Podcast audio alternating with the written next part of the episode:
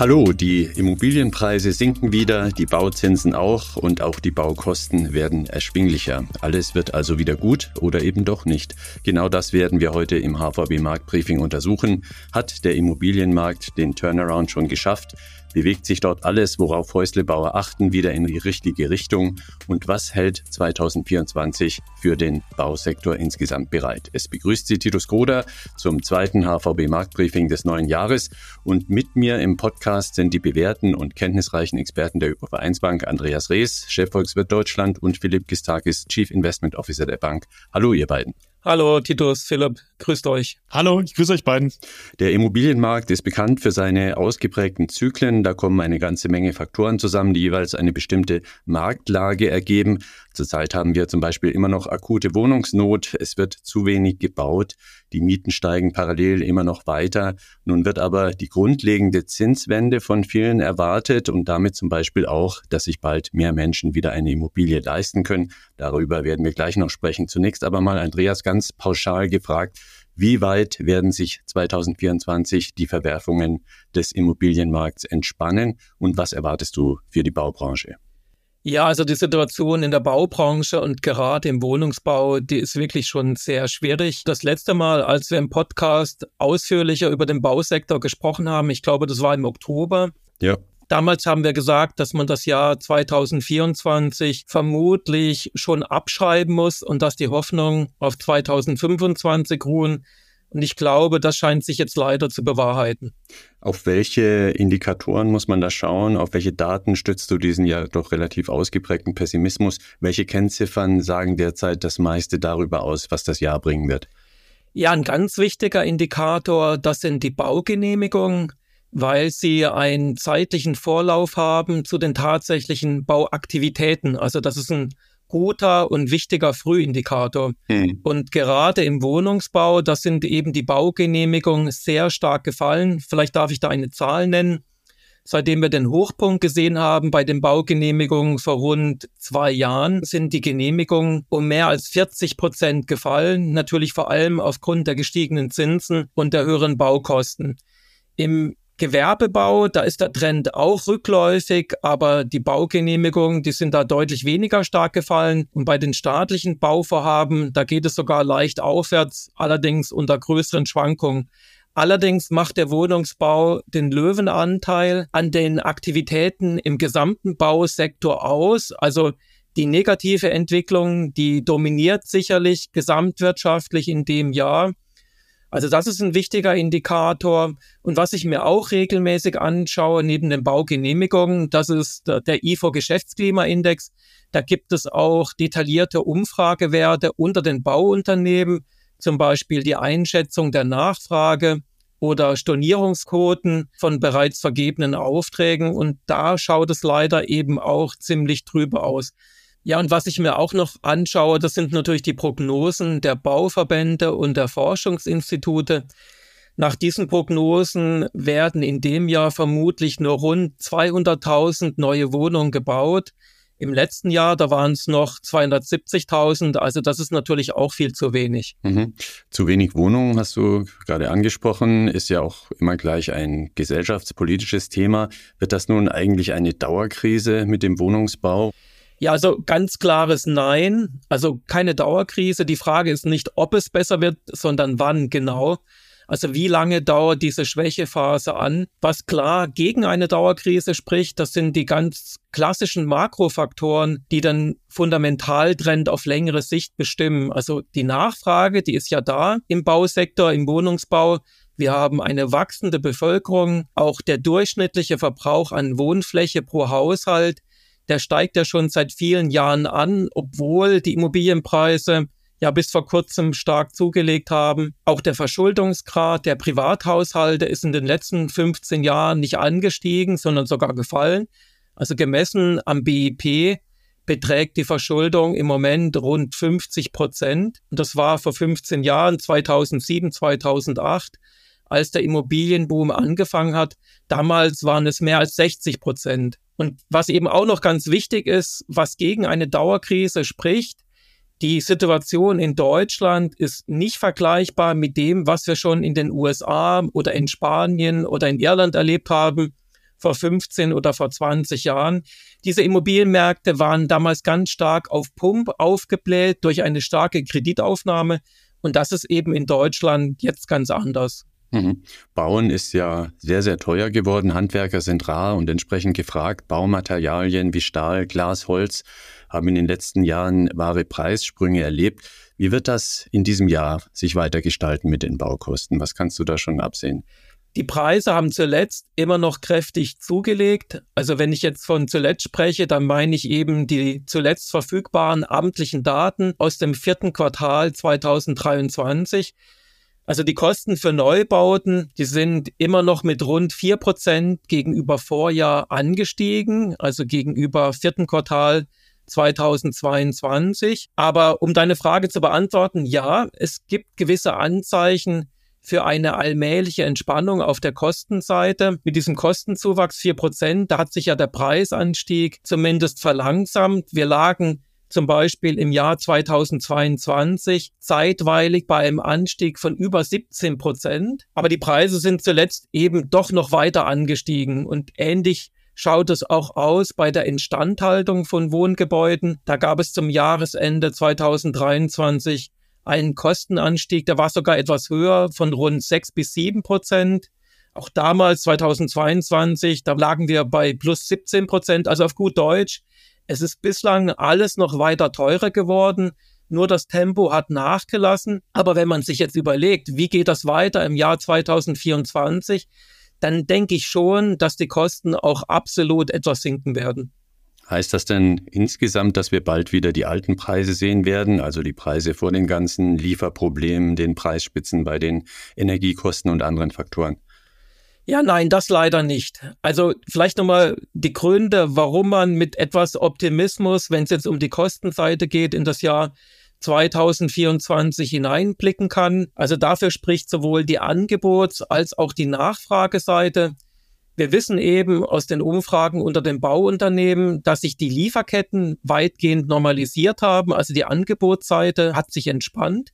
Und bei der Nachfrage, klar, die lässt deutlich nach. Also Stichwort sinkende Baugenehmigung, worüber wir gerade eben gesprochen haben. Und was man im vergangenen Jahr auch schon beobachten konnte, was eben auch für diese Entlastung bei den Baukosten in dem Jahr spricht, ist, dass die Bauaktivitäten, die ganz vorne in der Kette stehen, und die die Nachfrageschwäche schon wesentlich stärker gespürt haben, da sieht man schon eine gewisse Entlastung. Ich schaue mir da immer gerne den Rohbau an. Das ist ein guter Frühindikator weil der eben sehr früh in der Kette steht. Und da sind interessanterweise die Preise zum Jahresende 2023 nur noch ganz wenig angestiegen. Und deshalb denke ich auch, da werden dann die Preise bald fallen. Und Deshalb vermute ich auch, dass die Baukosten zumindest leicht rückläufig sein werden. Aber wenn ich das vielleicht auch noch sagen kann zum Schluss, ich habe auch das Feedback bekommen von Kunden aus der Baubranche. Zum Beispiel hat mir ein Bauträger gesagt, dass sie jetzt schon starke Kostenrückgänge beobachten können. Also vielleicht geht ja auch noch ein bisschen mehr in dem Jahr. Mhm.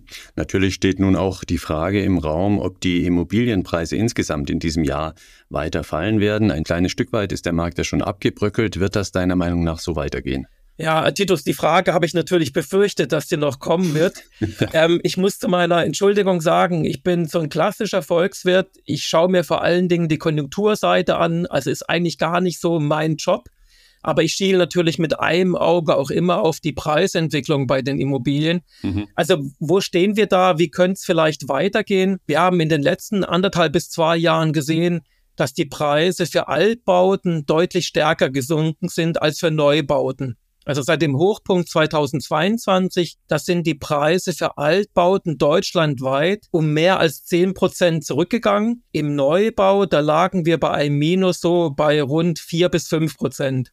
Also der Unterschied, ich denke, da spielt vor allem die Frage der energetischen Sanierung von Altbauten eine ganz wichtige Rolle. Und das hat eben die Preise noch zusätzlich gedrückt. Und ich würde jetzt vermuten, dass diese zweigeteilte Entwicklung, dass die erst einmal weitergehen wird, also stärkere Preisrückgänge im Altbau als im Neubau. Mhm. Aber jetzt ganz ehrlich, wann jetzt genau der Tiefpunkt erreicht ist und wann sich dann diese Kombination möglicherweise eben aus niedrigeren Hypothekenzinsen, einem geringeren Baukostenanstieg. Wann sich das dann positiv auswirken wird, das weiß ich nicht. Es gibt Bauverbände, die sagen, dass sie mit einer Stabilisierung der Immobilienpreise noch in diesem Jahr rechnen. Einige andere sagen, nee, eher 2025. Also ich glaube, im Moment weiß das niemand so richtig. Und Immobilienmärkte sind ja auch immer regionale Märkte. Also ich glaube, man muss sich das auch immer vor Ort nochmal ganz genau anschauen und die Lage sondieren. Mhm. Noch abschließend kurz deine Meinung zur Zinsentwicklung. Was erwartet ihr derzeit noch von der EZB in diesem Jahr? Das hat ja indirekt auch Auswirkungen auf die Immobilienzinsen. Ja, also wir bleiben bei unserer Prognose für Zinssenkung in dem Jahr und wir denken, dass sich die Anzeichen für Zinssenkung sogar noch weiter verdichtet haben. Das kann man aus den Kommentaren aus dem EZB-Rat gut heraushören. Also wir denken, dass die erste Zinssenkung um 25 Basispunkte kurz vor der Sommerpause kommen wird und dann noch einmal zwei weitere Zinssenkungen um jeweils 25 Basispunkte in der zweiten Jahreshälfte 2024. Philipp, gleich dich mal gefragt, wie sieht denn der Kapitalmarkt auf das Thema Zinsen? Immobilienzinsen sind ja kaum immer gleich Notenbank-Leitzinsen, das ist klar. Aber was erwarten die Märkte und was heißt das für die Finanzierungsbedingungen auf den Immobilienmärkten? Ja, Andreas hat es schon gesagt, die Zinsen werden sinken. Was unklar ist, ist, wann dieser Zinssenkungszyklus losgeht und wie weit er uns entsprechend führt. Wenn man sich mal die Markterwartung anschaut, dann sieht man, dass die Märkte deutlich mehr Zinssenkungen einpreisen als das, was der Andreas gerade formuliert hat. Denn die Markterwartung ist, dass zum Ende diesen Jahres die Europäische Zentralbank die Zinsen bereits auf in der Größenordnung zweieinhalb Prozent gesenkt hat. Die Referenzgröße ist der Einlagenzinssatz, der derzeit bei vier Prozent steht. Also das heißt, deutlich stärkere Zinssenkungen sind eingepreist, als Andreas das erwartet. Und wenn man die Erwartung von Andreas in der Marktbreite vergleicht, dann sieht man auch, dass das tatsächlich viele Experten erwarten, dass die Zinsen nicht so stark fallen werden. Was jetzt noch wichtig ist, wir reden jetzt bei den Zentralbankzinsen natürlich über die kurzfristigen Zinsen. Für die Immobilienfinanzierung und natürlich auch für die Anlage in Anleihen spielen aber natürlich die langlaufenden Renditen, also die Renditen von langlaufenden Anleihen eine Rolle. Und da ist sehr wichtig, dass man eben nicht davon ausgehen kann, dass wenn die Zentralbank die Zinsen senkt, machen wir mal ein Beispiel, sollte die Zentralbank die Zinsen um 100 Basispunkte senken, dann sollte man nicht davon ausgehen, dass auch die langlaufenden Renditen um 100 Basispunkte sinken, denn diese Zinssenkungen, die werden ja bereits erwartet. Das heißt, die sind auch in den langlaufenden Renditen bereits eingepreist. Und wenn jetzt die Zentralbanken tatsächlich das liefern, was erwartet wird, dann sollten eigentlich die langlaufenden Renditen, die das entsprechend reflektieren, keine starke Bewegung mehr zeigen. Und wenn man sich jetzt nochmal die Konsensusschätzungen für die langlaufenden Renditen anschaut, also das, was die Researcher erwarten, wo zum Beispiel die zehnjährige Bundesrendite ist in einem Jahr, also Ende nächsten Jahres, dann ist dieser Wert sehr nahe an dem, wo wir im Moment gerade sind. Das heißt, von starken Rückgängen kann man aktuell nicht ausgehen. Aber natürlich, wenn die Zinsen tatsächlich sinken, könnte es schon sein, dass die Renditen vielleicht temporär noch mal ein bisschen zurückkommen. Philipp, wenn ich an der Stelle ganz kurz reingrätschen darf, das mache ich normalerweise nicht, aber weil du jetzt die Volkswirte angesprochen hast, einfach nur mal zur Klarstellung, warum erwarten viele Volkswirte auch wir weniger Zinssenkung von der EZB als die Finanzmärkte. Ich denke, viele Volkswirte sind einfach ein bisschen skeptischer bei der Inflation. Die Inflation dürfte weiter sinken in Deutschland, aber auch in der Eurozone in den nächsten Monaten. Aber sie dürfte wahrscheinlich nicht so stark sinken, wie viele Marktteilnehmer das erwarten. Aber darüber können wir gerne nochmal im nächsten Podcast ausführlicher reden glaube, da sprichst du einen wichtigen Punkt an. Was das für die Märkte bedeuten wird, ist, dass vermutlich der Renditepfad, also auch die Grundlage für die Anleihenpreise, durchaus volatil sein könnte, immer wieder mal von Enttäuschungen geprägt. Und das wird vermutlich bedeuten, dass wir relativ hohe Schwankungen auch von langlaufenden Renditen sehen werden. Und das betrifft natürlich einerseits die Immobilienfinanzierer, aber natürlich auch die Anleger. Und jetzt spreche ich natürlich sehr stark auch aus der Perspektive der Anleger. Die werden vermutlich auf der Zinsseite in diesem Jahr ein bisschen taktischer vorgehen müssen, also auch mal Gelegenheiten nutzen, wenn die Renditen stärker gestiegen sind, dass man dann kauft und wenn sie dann eben vielleicht stärker fallen, als man das für sinnvoll hält, dann auch wieder verkaufen. Also die Volatilität auf dem Zinsmarkt, die wird dieses Jahr vermutlich hoch sein. Wir nehmen jedenfalls mit, Investoren und Ökonomen haben oft zwei Blickrichtungen auf ein und dasselbe Thema. Interessanter Aspekt, Philipp, aber über eins müssen wir auch noch sprechen, nämlich über deine aktuelle Einschätzung zu den Immobilienaktien. Was kann man da sagen für die nächsten Monate? Welches Potenzial steckt da drin, jetzt wo sich ja einige Parameter, wie wir gehört haben, am Immobilienmarkt verändern?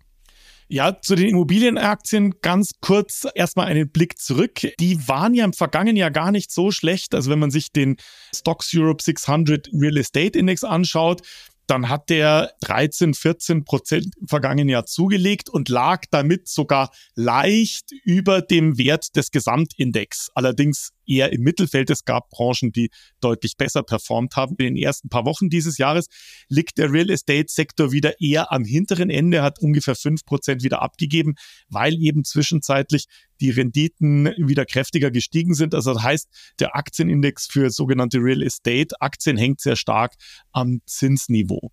Und wenn man das jetzt aus der Investmentperspektive betrachtet, dann muss man natürlich sehr stark unterscheiden, welches Geschäftsmodell die einzelnen Unternehmen haben in diesem Sektor und die unterscheiden sich zum Teil sehr stark. Da gibt es Unternehmen, die im Wohnimmobilienbau oder Büroimmobilienbau beschäftigt sind. Einige sind auch keine Baufirmen, sondern halten einfach und vermieten diese Immobilien. Dann gibt es eben auch Bauträger etc. Also man muss sich das Geschäftsmodell sehr genau anschauen.